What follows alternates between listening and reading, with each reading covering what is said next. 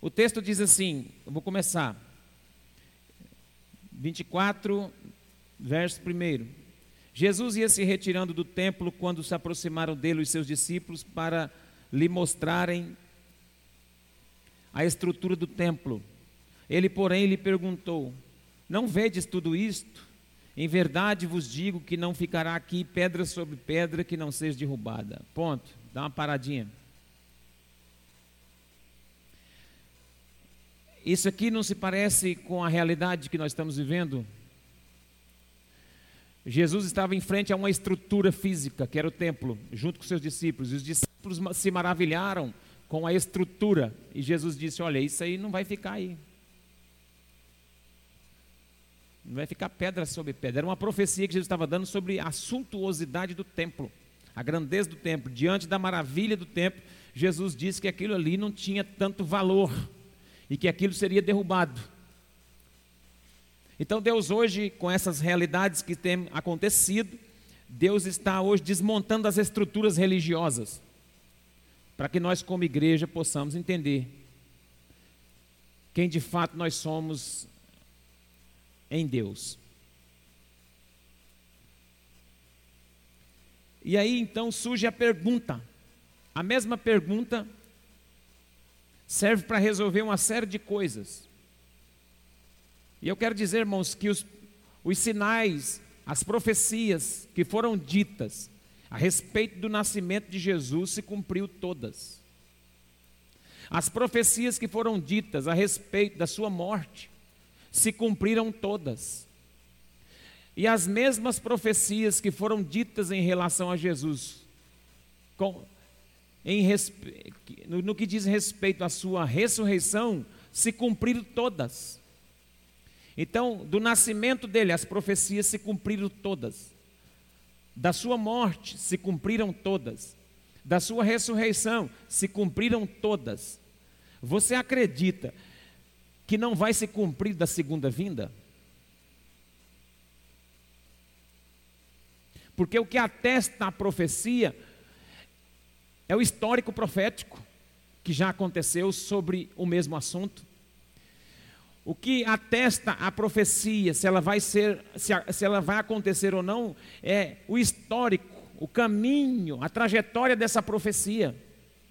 E o que está atrás dessa profecia, todos os fatos históricos relacionados ao mesmo assunto se cumpriram. Se cumpriu. Já se cumpriu sobre o nascimento, sobre a morte, sobre a ressurreição. Agora está, está se cumprindo as profecias relacionadas à segunda vinda de Cristo. Você já conhece o que eu vou pregar. Você já sabe. E muitas pessoas já conhecem esse texto. Agora, o coronavírus, diante de Mateus 24, fica desse tamanho. Fica pequenininho. Quer ver? Eu vou, eu vou discorrer o texto para você ver. Você já leu o capítulo 24 de Mateus? Todo. Todo mundo aqui já leu? Se você não leu o capítulo 24 de Mateus nenhuma vez, você tem que ler. Você tem que ler umas 10 vezes. No mínimo. E todos os outros textos correlacionados ao de Mateus 24. Porque a igreja do Senhor aqui está essa igreja aqui está em Mateus 24. Nós estamos em Mateus 24. Em que, em que período da Bíblia nós estamos? Nós estamos em Mateus 24. Eu estou em Mateus 24, você também. Se nós estamos em Mateus 24, como é que eu não leio o que está acontecendo? Vamos ler? Quem vai comigo, diga glória a Deus. Então, assentando no Monte das Oliveiras, Aproximaram dele os discípulos em particular e pediram: Dize-nos quando acontecerão estas coisas e que sinal haverá da tua vinda e dos fins dos tempos. Uma pergunta, uma pergunta que não quer calar. Eu já ouvi tanta gente dizendo esses dias: é o fim dos tempos, pastor. Hum, é o fim dos tempos, pastor. Irmãos, os, os, o fim dos tempos começou a, quando Jesus veio. E eu disse na reserva ontem que mil anos para Jesus é como um dia que se foi. mil anos é como um, e um dia é como mil. Então não regule o seu relógio pelo relógio de Deus. Porque a maioria das pessoas estão vivendo como se Jesus nunca fosse voltar. O mundo está vivendo como se Jesus não fosse voltar.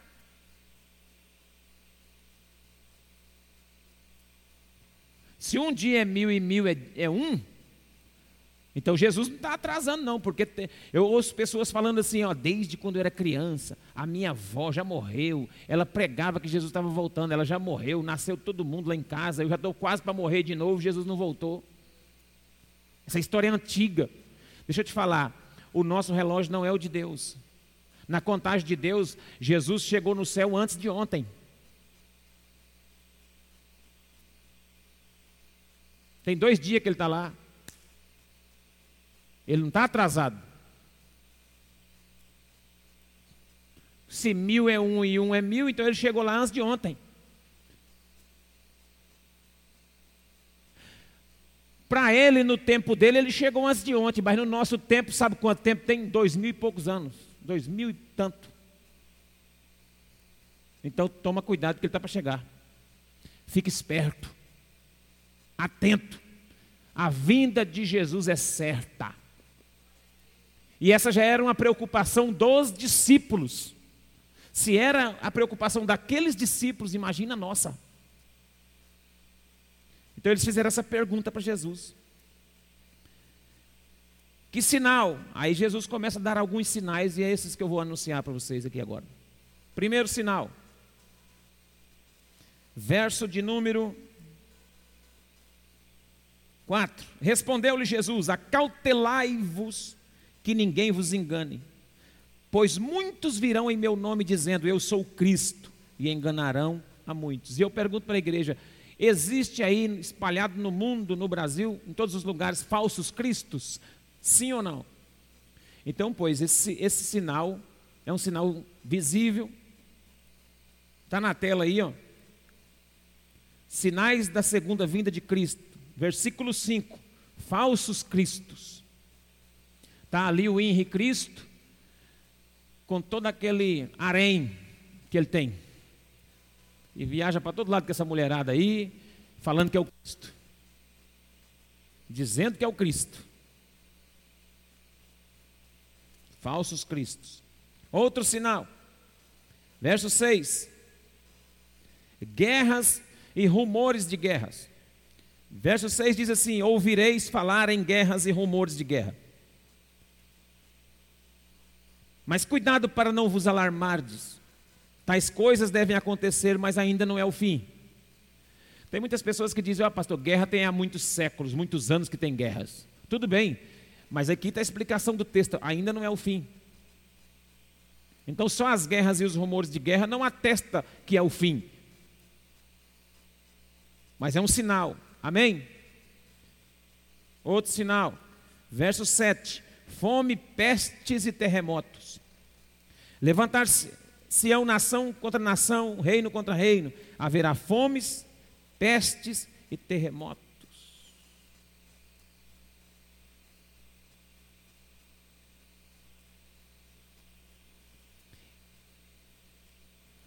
Há um dado que morre uma criança com fome a cada 10 segundos no mundo. Olha para mim. Um, dois, três, quatro, cinco, seis, sete, oito, nove, dez. Morreu uma.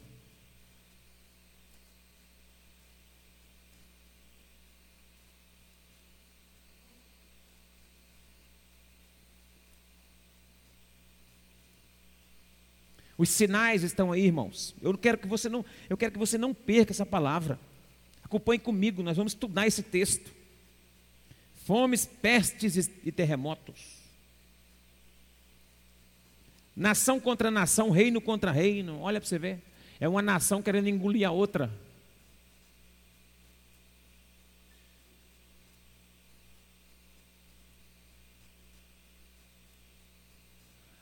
Você vê as nações aproveitando, os povos se aproveitando uns dos outros nessa época.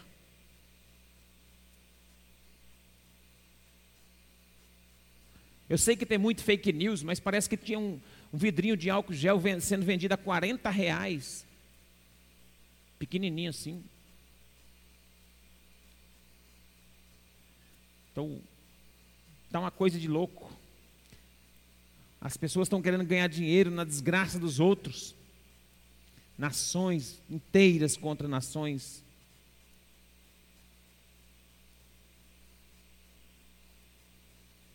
Verso 8: Todas essas coisas, porém, são o princípio das dores. Não é o fim, mas é o princípio das dores. E eu tenho, irmãos, eu tem, tem várias linhas teológicas. Tem uma que diz que a igreja não passaria pela grande tribulação, e tem uma que acredita que a igreja passa pela tribulação. Eu declaro a minha abertamente para qualquer um saber. Eu acredito que a igreja passa pela tribulação e pronto, acabou. A igreja passa pela tribulação, irmãos. A igreja é uma igreja de mártires. Todos os mártires passaram pela tribulação. Você acha que nós aqui do século 21 íamos ser poupados?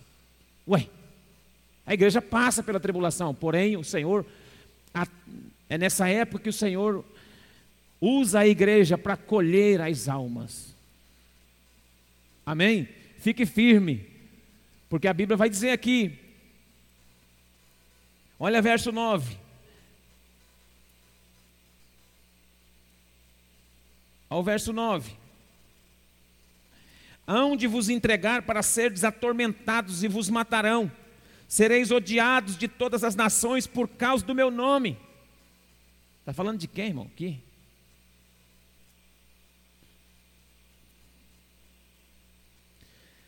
Ah, irmão, desculpa a expressão, mas o crente Nutella não aguenta isso aqui não, tá? Tem que ter as costas largas. Você foi chamado para ser um tipo de Cristo na terra. E se não aprender pelo viés da palavra, dos cultos, do treinamento, do discipulado, de um jeito ou de outro, você aprende. Nem que seja no vale, na crise. Aprende. A igreja será vitoriosa e triunfante sempre, mas não está isenta de passar pela tribulação. Não está isenta. Mas ela passa pela tribulação, mas vence. Amém? Eu, você é vencedor. Você já é vencedor. Jesus já venceu por você. Verso de número 10, outro sinal. Escândalos e traições. Você tem visto isso? Meio de igreja, meio de pastores, meio de empresários, no meio da sociedade, nas igrejas, nas escolas, nas famílias, escândalos, traições, grandes escândalos, né? Pessoas ali, ó, tá até o o Alisson colocou o homem da FIFA ali, o Joseph Blatter. Olha o dinheiro, olha o dólar subindo, ó.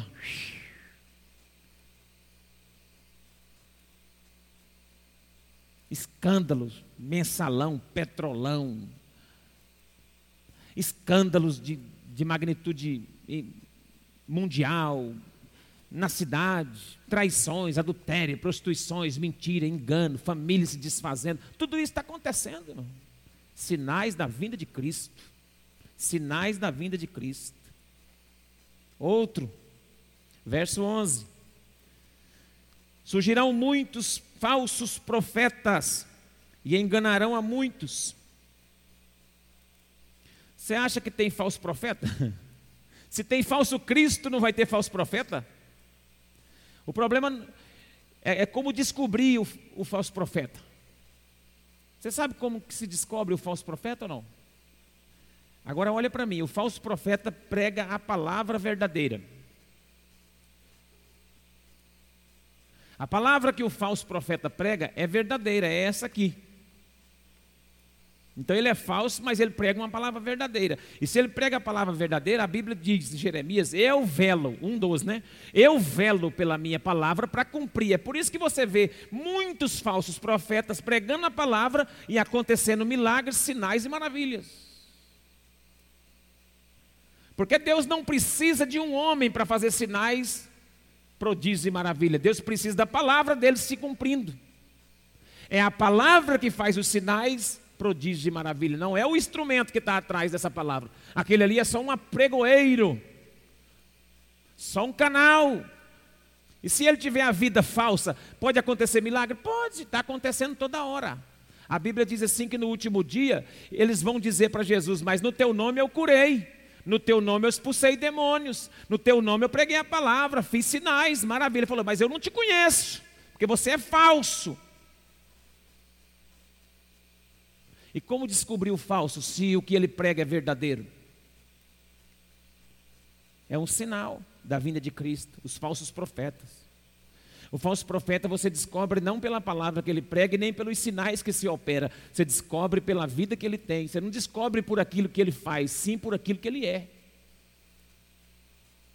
E está cheio de crente aí seguindo o falso profeta e achando que ele é de Deus. Só porque aconteceu sinais e maravilhas, eles seguem.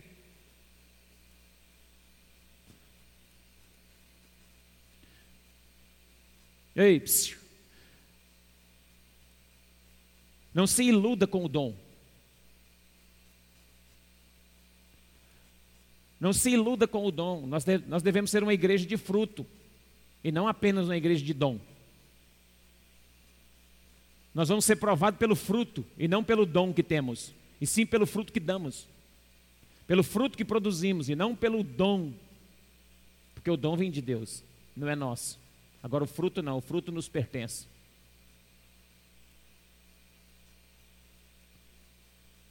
Vai surgir muito mais daqui para frente, falso profeta. Fique atento então pela palavra. Verso 12.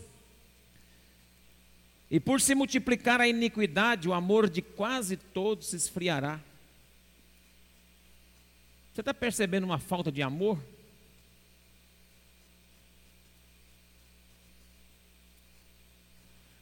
As pessoas brigam por pouca coisa. Irmão. As pessoas matam uns aos outros por causa de herança, por causa de dinheiro. As pessoas brigam por causa de uma bicicleta, de um carro, de uma moto, de uma casa. As pessoas brigam por causa de um lugar que ele senta na igreja. As pessoas estão, estão se matando é falta de amor. O amor esfriou. Cada um vive a sua vida. Falta amor. Falta amor. Falta amor no meio do povo de Deus. Cada um quer a sua bênção. E não está nem aí para os outros. Falta amor.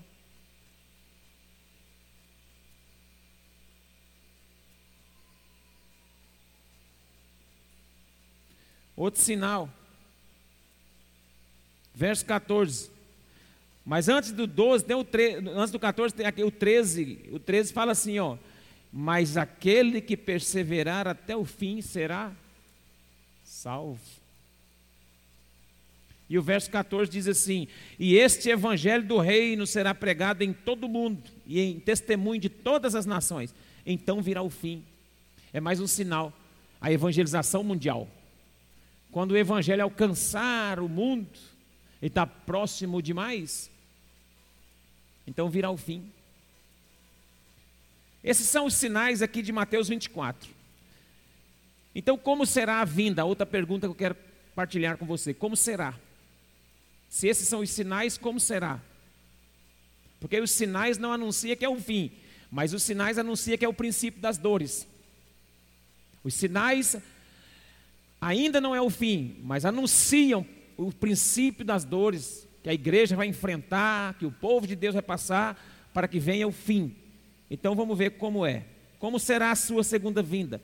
Mateus 26, 64. Primeiro, será visível.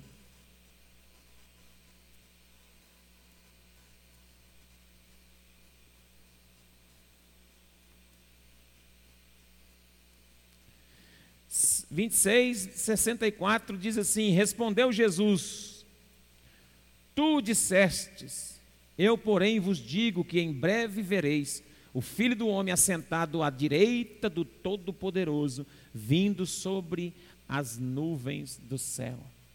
O primeiro aspecto da segunda vinda de Jesus é que essa vinda será visível. Amém? Vereis o Todo-Poderoso, o, o Filho do Homem, Filho do Todo-Poderoso, assentado, vindo sobre as nuvens do céu. Segundo aspecto, Atos 1:11 será física.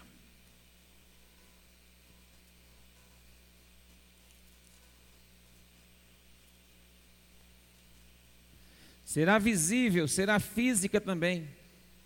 Atos 1 e 11. Acompanha comigo a Bíblia.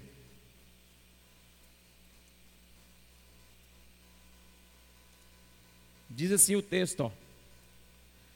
Os quais lhe disseram, varões galileus, por que estáis olhando para o céu?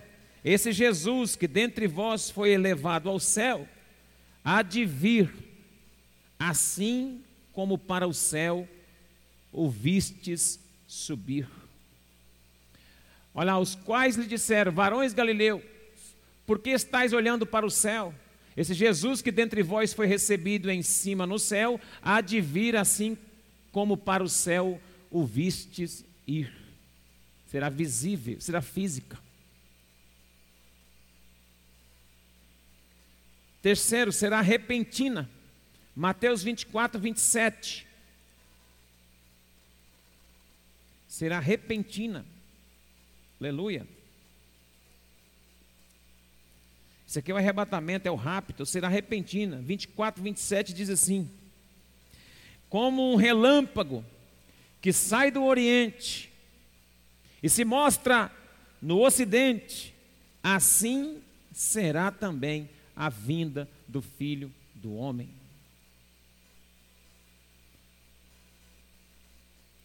Então se verá o Filho do Homem vindo sobre as nuvens com poder e glória. Porque assim como o relâmpago que sai do Oriente se mostra no Ocidente, assim há de ser a vinda do Filho do Homem. Será repentina, de repente. E por último, será gloriosa. Mateus 25, 31. O texto vai dizer assim: 25, 31 de Mateus. A volta de Jesus será gloriosa. Quando o Filho do Homem vier em sua glória, e todos os anjos com ele, então se assentará no trono da sua glória. Visível física, repentina e gloriosa. São aspectos da segunda vinda de Cristo. Olha lá, e quando o Filho do Homem vier em sua glória, e todos os santos anjos com ele, então se assentará no trono da sua glória. Eu posso ouvir um glória a Deus? Jesus está voltando, povo.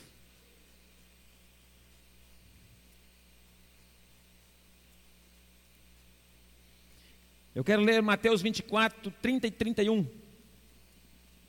que é o que nós meditamos.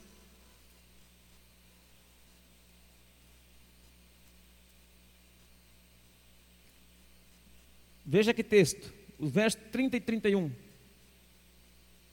24 de Mateus, diz assim: Então aparecerá no céu um sinal do Filho do Homem e todos os povos da terra se lamentarão e verão o filho do homem vindo sobre as nuvens do céu com poder e grande glória.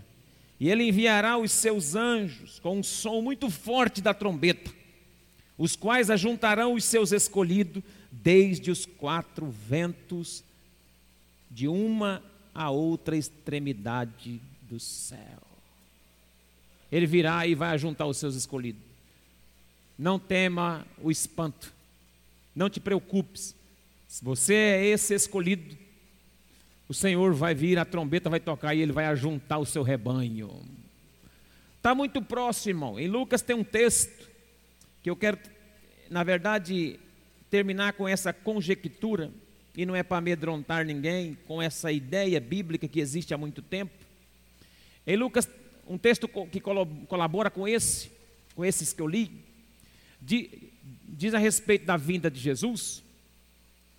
E os discípulos estavam perguntando sobre a sua. Quando seria isso? E Jesus fala que seria. Jesus usa, usa, usa uma figura para explicar isso aí. Sobre a figueira. Quando ela brotasse, quando ela. Quando a figueira brotar, quando a figueira. E essa figueira, quando Jesus está tratando esse assunto, ele está falando do povo de Deus, do Israel.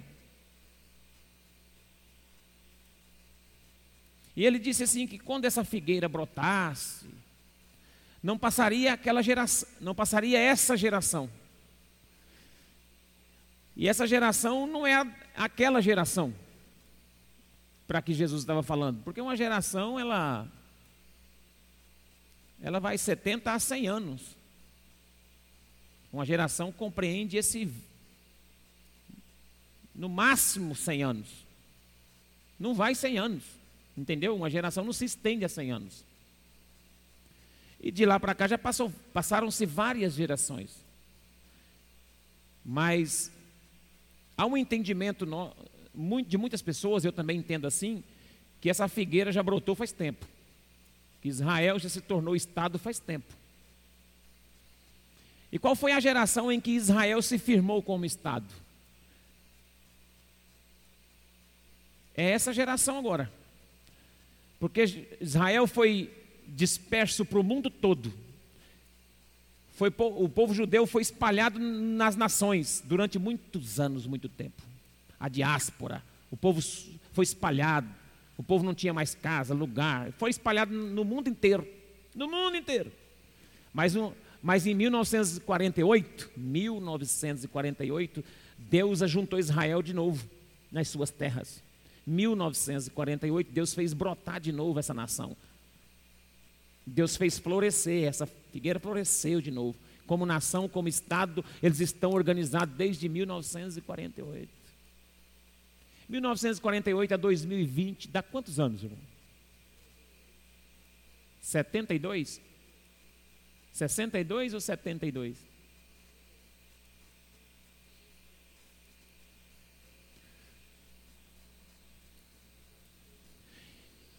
Irmãos, deixa eu falar um negócio para você.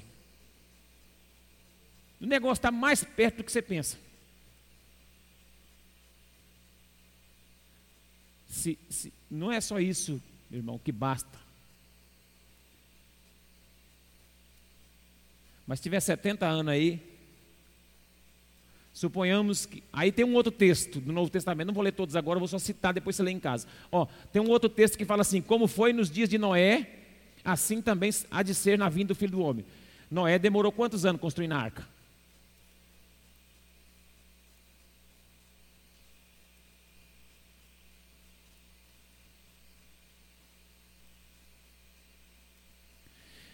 Figueira floresceu em 1948. Tem aí 72 anos.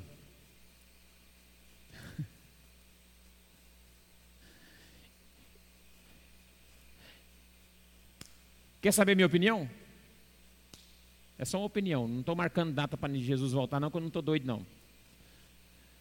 Irmãos, a minha opinião é essa. Está vendo essas crianças que saíram daqui? Elas não vão ver a morte, não. Elas vão experimentar o arrebatamento da igreja. Não tem mais nada para acontecer. E muitos de vocês também, porque muitos ainda vão viver uns 40, 45 anos aqui, não vão? Muitos aqui vão viver até mais, né?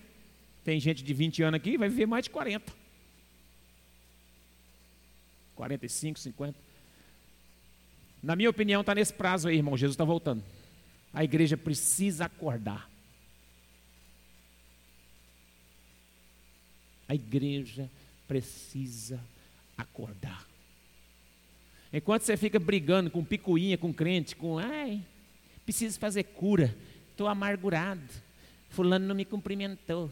Fulano não sei o quê. Jesus está voltando e você aí nessa meninice sua. Jesus está voltando e você com essas coisinhas. Já passou o tempo disso, meu irmão? Amadurecer. Nós precisamos entender: Jesus vai voltar. Jesus irá voltar. Se o coronavírus está dando um desespero desse, imagina se daqui a pouco começar a sumir gente. Começar a desaparecer. Fala, cadê o irmão? Não veio, não veio, sumiu. Mas fulano também sumiu.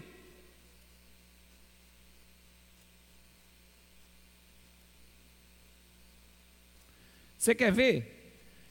Se a pessoa ouvir uma palavra dessa e acordar no outro dia, ele acordar meio atrasado e o pessoal da casa dele sair, ficar lá fora escondido. Deixa ele dormindo e sair e fica escondido lá fora. Deixa tudo fechadinho, pula a janela, não abre as portas não. O povo está tudo atordoado com o corona, imagina o arrebatamento da igreja.